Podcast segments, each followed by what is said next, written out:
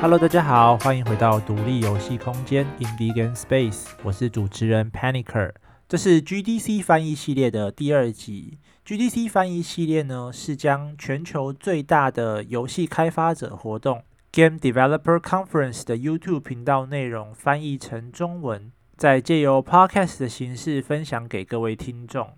那其实 GDC 翻译系列的制作时间算是最长的啦，一集大概可能都要将近十个小时左右，含翻译这样子，所以产出的速度可能就没有办法像其他的节目这么快这样。那但我觉得这个东西对于台湾的独立游戏开发者来讲，会是蛮有帮助的一些内容，所以我还是会希望可以继续做下去。那如果你们觉得这些内容也有帮助到你们的话，就麻烦请你们帮我把这些内容 share 出去，让更多人知道有人在做这件事情。那之后我也有在考虑，可能可以开放一些呃让观众赞助的一些方式，让我在产出的速度上可以再更快一点。这样，OK，那我们就开始今天的内容吧。同样的，今天的这个主题的内容翻译的文稿，我会用 Google Document。放在链接里面。那如果没有时间用 podcast 的形式听完的人，也可以用文字的方式快速的吸收这些知识。OK，那我们就正式开始吧。今天要讲的这一个演讲呢，是在二零一九年十一月二十七由 David Whaley 这个人所进行的演讲。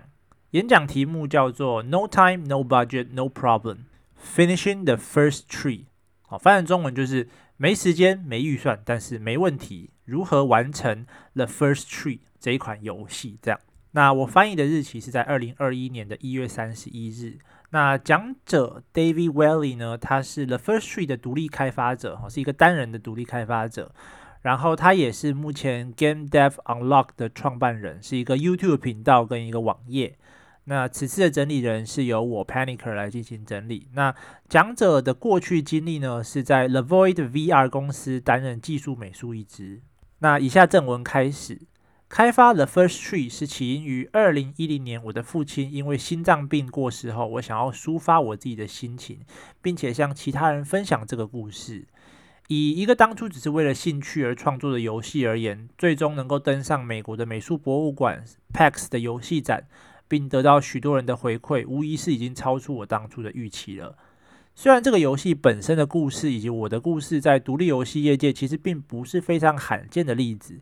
但绝大多数的人之所以会注意到我的故事，是因为在我制作这个游戏的过程中，我一直都还在一家叫做 The Void 的 VR 公司担任技术美术的全职工作，而我同时也是两个孩子的父亲以及一个称职的老公。然后我也没有花太多的钱在制作这款游戏上。The First Tree 在二零一七年的九月十四日于 Steam 上架。整个游戏的开发过程总共花费了大约一万零两百五十美金，包含网站的架设、商务会议以及一些版权音乐的购买等等的所有开支。实际上总共花了大约十八个月，也就是一年半时间的晚上以及周末。统计时数大约是一千小时左右，而这款游戏第一年就带给我的毛利润则是大约十五万美金。借由这笔资金，我可以再开发另外三种家用主机的家机版本，并且在推出至家用机后的第一个月又收入了大约十五万美金的收入。这个像梦一般美好且顺利的过程，也是因此让。许多人很想要知道我到底是怎么用这么少的经费与时间做到这件事情的。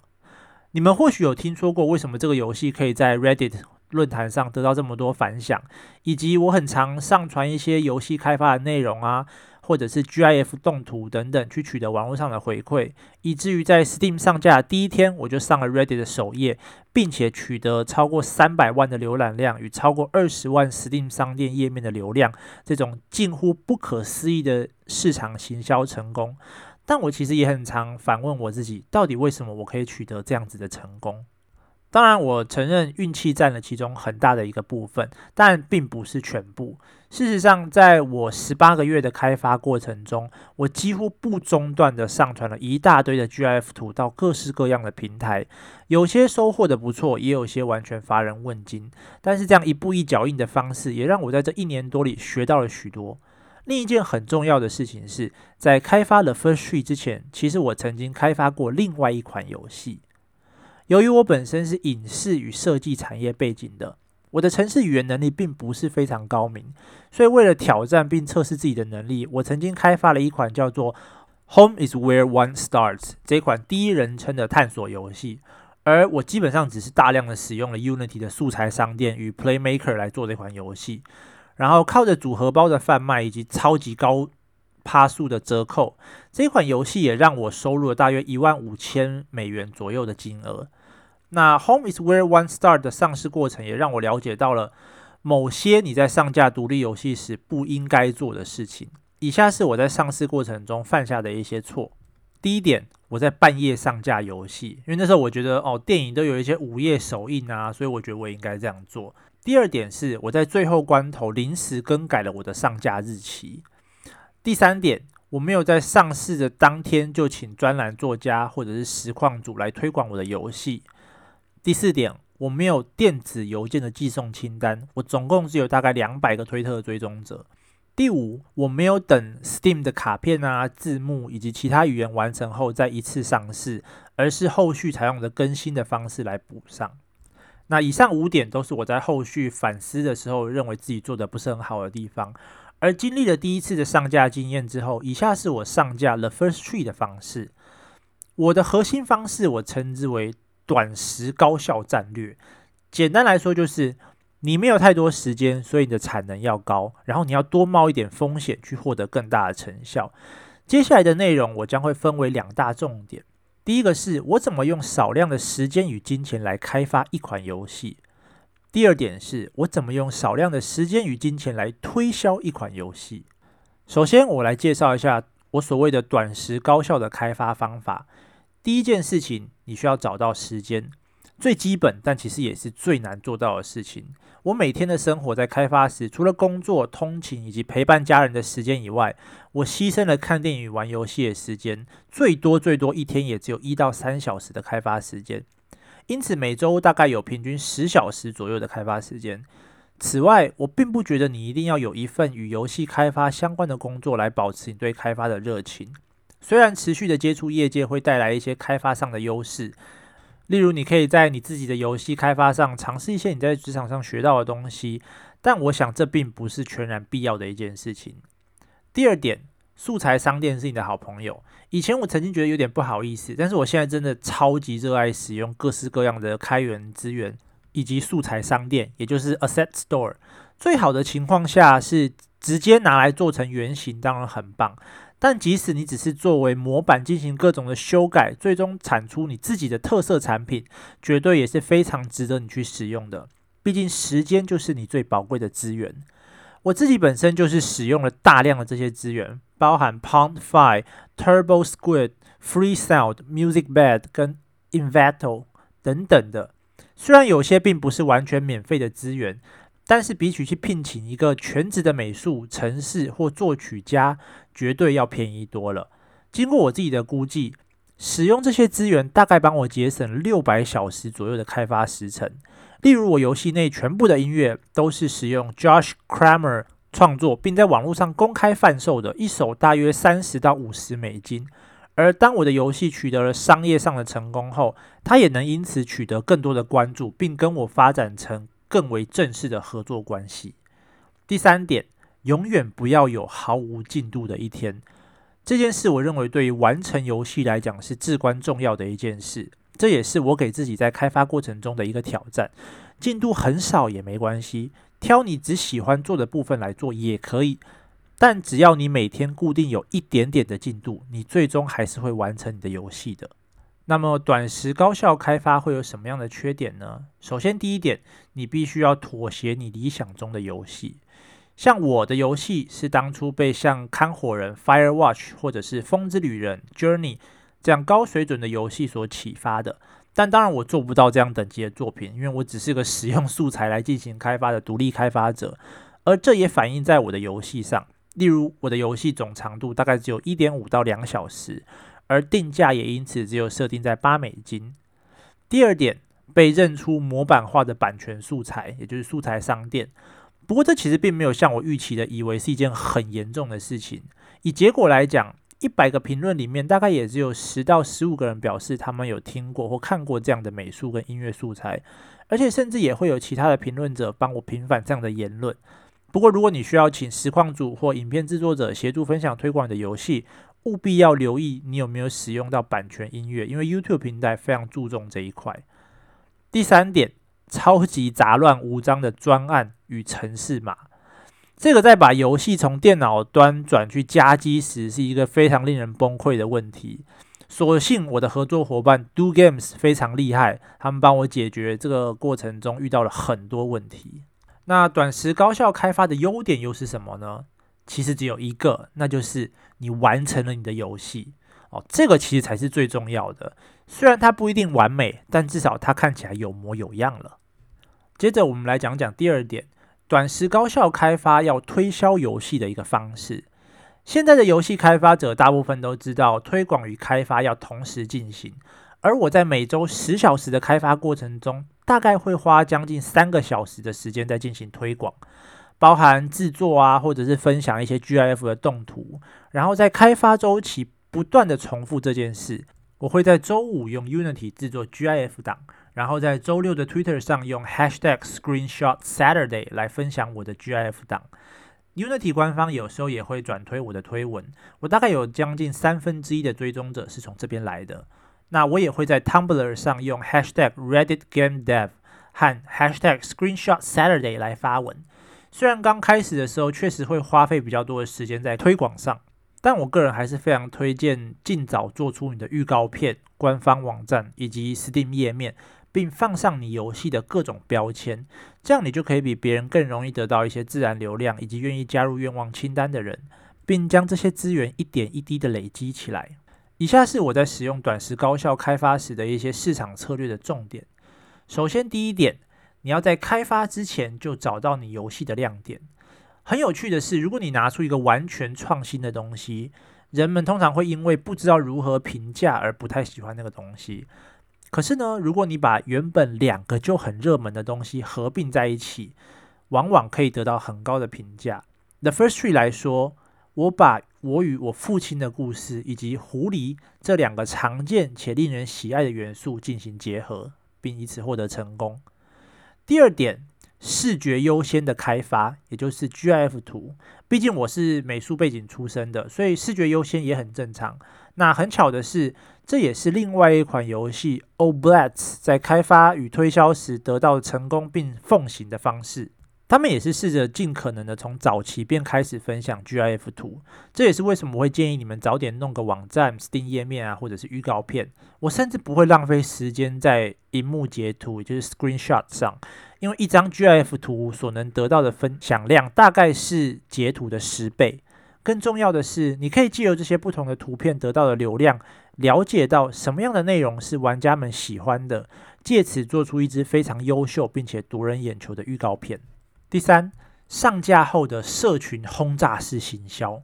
我的方式是尽可能的在上市的那一段时间内，使用电子邮件清单加愿望清单请求以及社群媒体轰炸的方式。并期望可以得到 Steam 上热门新品的标签，最终可以让很多人愿意把我的游戏放入愿望清单。因为 Steam 的上架当日，甚至是当小时的购买量是演算法很看重的东西，而你才能因此有机会被推荐到首页，并得到来自 Steam 本身的流量。因为即使我上市第一天就在 Reddit 上得到了几十万的浏览量，但实际上从 Reddit 连接到我的 Steam 页面的百分比只占了不到十趴。而 Steam 本身的流量则高达百分之八十八 percent，而其他也有许多优秀独立作品游戏开发者在 Reddit 上做了类似的 GIF 行销。有一位资料科学家分析了许多 Reddit 的高流量贴文，并且归纳出了一些共同的内容。例如，他们常常会提到制作者总共花了多久的时间在制作他们这一款作品上，又或者说游戏中带有一些很个人的情感背景。也就是说，当你在分享你的游戏的时候，试着不要让自己看起来太像一个商人，而是更像在跟朋友炫耀一个你很觉得骄傲的作品。另外一件我学到的事情就是，其实除了 Reddit 以外，还有很多地方可以分享你的东西。例如，我在 Imgur 上总共分享了四十一次，尽管大部分都失败了，但是其中几次的成功让我上了 Imgur 的首页，并因此取得了一些愿望清单跟电子邮件清单。下面我来介绍一些好的 Reddit 的贴文范例。一个好的 Reddit 贴文范例应该像这样：你的起头是一个 GIF 图，下面的文字可能会是哦，例如说，当我还是一个孩子的时候呢，我就一直想要做一款能够在任天堂主机上发行的游戏，而今天我终于做到了。又或者是经过了两年的努力，我从一个完全不会程式的人，到今天终于可以上架我的狐狸冒险游戏《The First Tree》。又或是让狐狸走路有脚印，或许不是一个很了不起的内容，但是对我来说，这是一个很大的进步。Hashtag the first tree。更甚者，你可以做的有一点点刻意，打算做成搞笑啊，或者是迷因的这种方式。像在我的 GIF 贴文里面呢，有一篇呢是我的 GIF 图档内是一只狐狸在追赶一群兔子，但是它一转身就看到一个跟山一样高的兔子在行走。那我可能可以给他一个标语，类似正在做游戏内兔子群的压力测试，但是遇到了一些意料之外的问题，这样看起来有一点搞笑，带一点迷因感的这种图片。那这条贴文呢，就因为这样被 David Bowie 的儿子 David Jones 转推之后，得到了一大堆的关注。这边我稍微岔题一下哈，如果你们不认识 David Bowie 的话，他是一个前几年刚过世的一个传奇等级的摇滚歌手。那他最有名的就是《Space Oddity》，就是那一首《Ground Control to Major Tom》的那首的作者这样子。那这是他的儿子 David Jones。OK，回到正题，那也有一些没有这么好的贴文，例如说。The First Tree 上市预告片，二零一四年九月将于 Steam 上架，或者是超级狐狸 The First Tree，或者是单纯就讲 The First Tree 的光源指向功能，像这样子比较无趣的一些内容。那我再稍微做一些额外的补充啦，比如说，呃，我基本上没有看过，因为在贴文里面直接连接到 Steam 的页面或官方网站而取得大量的关注。通常主要会是 GIF 图的连接，并且在留言的地方留下 Steam 页面的连接，然后你就直接拜托大家，请大家把它加入愿望清单。我也曾经因为留下太多的推销连接，最后被 Reddit 删文。因此，我想再跟大家提醒一下 Reddit 的一些自我推荐的规范。很多独立游戏开发者总是对于这些规范很不满啦，哈，就是。你的贴文里面只能有百分之十是关于你自己的专案，那单纯留言的不算哦。哦，再来是建立账号至少要提前一到三个月。那搭配上第二条规则，我会建议你在开发的更早期就建立好你的账号，并且至少原本就有一天在上传一张照片、连接或者是 GIF 图片。然后当你在希望对方去。不管是愿望清单，或者是点你的连接的时候，你务必要说出来，请对方做些什么，这样子对方才会更愿意去做这些事情。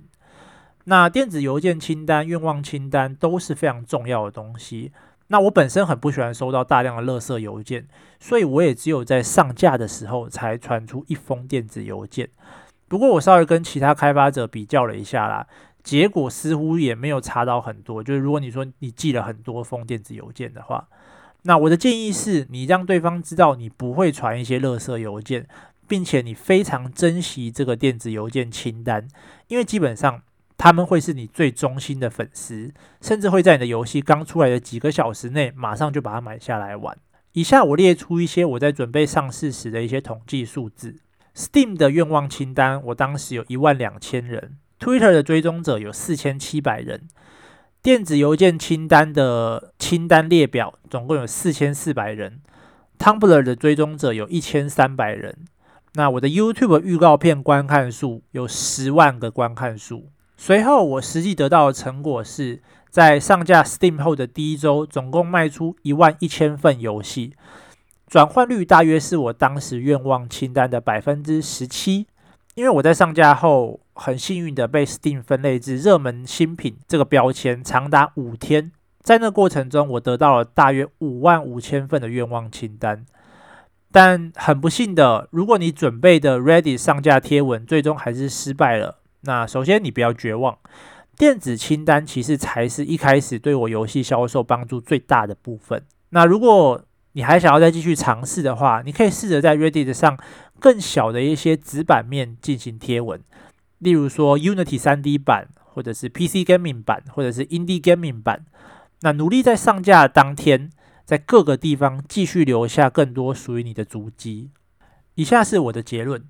在一开始，这一切其实都只是我的兴趣，开发游戏只是生活中的一些点缀。但随着事情发展，我在 Steam 上的成功让我得以在 Switch 上发行我的游戏，并且得到了资金与资源，继续在其他主机继续上架。最终，我可以离开我原本的工作，并且成为一名全职的游戏开发者。这一切都非常的令人感到梦幻。但是对我来说，其实生活上的一切都没有与当初在公司上班时有多大的不同。尽管我现在有一周花了四十小时在做游戏。但其实每周的游戏制作进度跟当初运用每周十小时的上班时间并没有多大的差别。那这就是我怎么样一步一脚印的逐渐成为一名全职独立游戏开发者的经过，以及上架的过程，这一切有多大的影响。最后，我想要跟大家引用一封玩家寄给我的电子邮件作为结尾。在那一瞬间，我感觉游戏本身，我过去这几个月所经历的。以及我失去母亲的这一切经历都充满了意义，不论是因为它让我感受到的解脱、安详，甚至是让我在游戏中的那一瞬间有机会再跟我的母亲说上一句话：“谢谢你完成《The First Tree》这款游戏。”以上，你们可以说我在拜托你们完成你们手上的那款游戏，因为就像有人需要《The First Tree》这款游戏一样，或许也有许多人需要你们手上的那款游戏。而我很荣幸能够完成这款游戏，并且在这里跟你们分享，谢谢。那接下来是一些 Q&A 的阶段。第一题，在你的 Reddit 贴文内容中，你举了一些，譬如说你自己花了两年的时间来开发，或者是你完全是一个开发的新手，点点点这些内容，这些是你的真情流露呢，还是你其实是遵从某种成功的公式呢？嗯，我觉得这其实更像是真情流露。因为 Reddit 上的人通常可以看得出来你的真诚跟虚伪。我确实是把我自己的感受讲出来，而不是像遵守某种成功的公式一样。但事后回头去分析这些资料，确实可以发现一些有趣的地方。第二题，请问你是怎么做到使用大量的素材却还保持美术风格的一致呢？我身为一个工程美术，我其实是可以凭空做出那些素材的，但那些其实真的会花费相当多的时间。因此，当我在使用素材的时候，我更像是把这些素材当成一个起始点，好来节省时间。例如，我找来了狐狸动画的素材拿来用，但是我改变了它的外观以及材质。那同理，也可以应用在其他的素材，例如环境中的树啊，或者是石头。所以这些事情其实还是花了我不少时间，但至少我不用一切都从零开始做这一切。第三题。我想知道 Steam 与 Switch 上的销售情形差别。我确实在 Switch 上卖的还不错，也从中学习到了很多在家机上的市场经验。在 Steam 上通常是由演算法主宰一切，但在家机上则是会有活生生的人来推荐游戏。他们会让你在官方 YouTube 频道上传你的预告片，或者在官方网站上传部落格贴文来推荐你自己的游戏。但终究是许多的自然销售量，让你的游戏冲上 eShop 的排行榜，你才会更容易被任天堂的官方销售部门看上，并且主动推荐你的游戏。接着，你可能会被放进一些例如十月最佳独立游戏影片这样子的方式。但 Steam 上所取得的销售成功，也确实是让他们可以放心提供我帮助的原因。第四题，你提到了因为独立开发方式的缘故，你需要妥协游戏的长度与内容。那实际上你究竟删减了多少内容呢？另外，当你在进行开发与行销的时候，你是分开进行还是同时进行呢？呃，如果我不用控制任何的成本，甚至有一个团队跟我一起进行的话，我应该会把游戏打磨得更好。游戏长度大概也可以从现在的两小时拉长至四到五个小时。那现在的游戏玩法也非常的简单，基本上它就是探索而已。所以我也更希望可以加入一些解谜的成分啊。那关于开发与行销的部分，我认为同时进行是一件很重要的事。这也是为什么我会提出视觉优先的开发方式，它让你可以尽早的有东西得以展示。所以我会花每周七小时开发与三小时推广，并在重要时刻来临前准备好推广用的内容。第五题，你有把私人的 Twitter 跟你游戏开发的 Twitter 分开吗？呃，我个人并没有把我自己的 Twitter 跟游戏的 Twitter 分开，因为游戏工作室会有自己的名字，所以有个独立的 Twitter 也是一件很正常的事情。但是我的游戏故事是取自于我自己本人的经历，甚至是我自己的配音。那我也希望我未来游戏是我自己的故事，所以我才这么做。那一个独立游戏工作室有自己的 Twitter，其实是一件很正常的事情，因为你未来会不断推出这个品牌的游戏。若是我之后也跟朋友组了一个新的工作室，我可能也会这么做。第六题，请问你是如何并且用了什么平台来找到你想要的音乐，并与这些音乐家产生连结呢？那因为我本身是影视背景出身，所以我其实蛮习惯使用，例如说 Pound5 啊、Musicbed 或者是 Audio Jungle 来找到我想要的版权音乐。那很有趣的是，当我找到 Josh Kramer 的时候，他优秀的管弦音乐作品集。我就觉得非常棒，而且价格又很合适，拿来做我的游戏，所以我就把他的所有音乐都买了下来，并放到我的游戏中。直到后来，他因为看到有许多文章跟新闻在讨论这款放了很多他的音乐的游戏的时候，他便主动联系了我。那我其实也就是不断的在这些素材的商店与内容中寻找，并且尝试这些是否适合我的游戏而已。而我也花了比较多的钱在 Musicbed。买了两首比较有名的作曲家所创作的音乐，并把它放在游戏的最后当做一个高潮。但我觉得这样非常的值得，因为在叙事型的游戏中，音乐真的占了一个非常重要的地位。第七题，如果某个游戏很大的重点是在于音乐或者是语音，那 GIF 图或者是荧幕截图还会有很大的差异吗？当然，如果你的荧幕截图美得会让人想要把它载成桌布，那我想即使是荧幕截图还是非常的有帮助。不过，其实重点或许还是在于你的内容能不能让人们产生联想。就像我们前面提到，那些原本就热爱狐狸或是亲情故事的人，当他们看到我的故事、我的游戏，就能立马想象到这个东西是我会喜欢的东西，那他们就会变成你最好的宣传者。最后一题，你刚刚展示了两种贴文的方式，一种比较成功，一种比较失败。你觉得是什么差别导致了其中一种比较失败呢？以我个人的经验，我觉得内容太模糊，或是没有跟别人产生连接，可能会是问题所在。独立游戏有一个很棒，而且三 A 大作所没有办法做到的，就是你其实就像是一个住在隔壁在开发游戏的朋友。你并不是为了市场利益在做一款游戏，这样子的模式会让人们对你产生更多的感同身受，甚至在你成功的时候，他们会想与你一起庆祝。真的要我说的话，或许就是你更为真诚，更像一个人吧。就像我说，能够在 Switch 上推出这款游戏，就像我的梦想成真一样。而这也真的确实就是我的梦想成真，所以其他人会替你感到开心，并想跟你一起庆祝这件事情。与人的连接，我觉得就是最重要的一件事情。那以上就是这一次 GDC 翻译的内容哦，是由 The First Tree 的作者 David Huiley 所带来的。那这个演讲其实我蛮早以前就看过了，那也可以说这个演讲其实就是当初压倒骆驼的最后一根稻草，把我带进游戏开发的。一个启蒙导师的影片这样子，所以我到现在都还是有时候会去看他的一些内容的文章啊，或者是影片这样。我觉得它里面很多的方向跟一些小技巧，对于小型的独立游戏开发者来讲，真的是非常有帮助。而他的成功的案例，再加上他这种很积极、很正向的一些思考方式，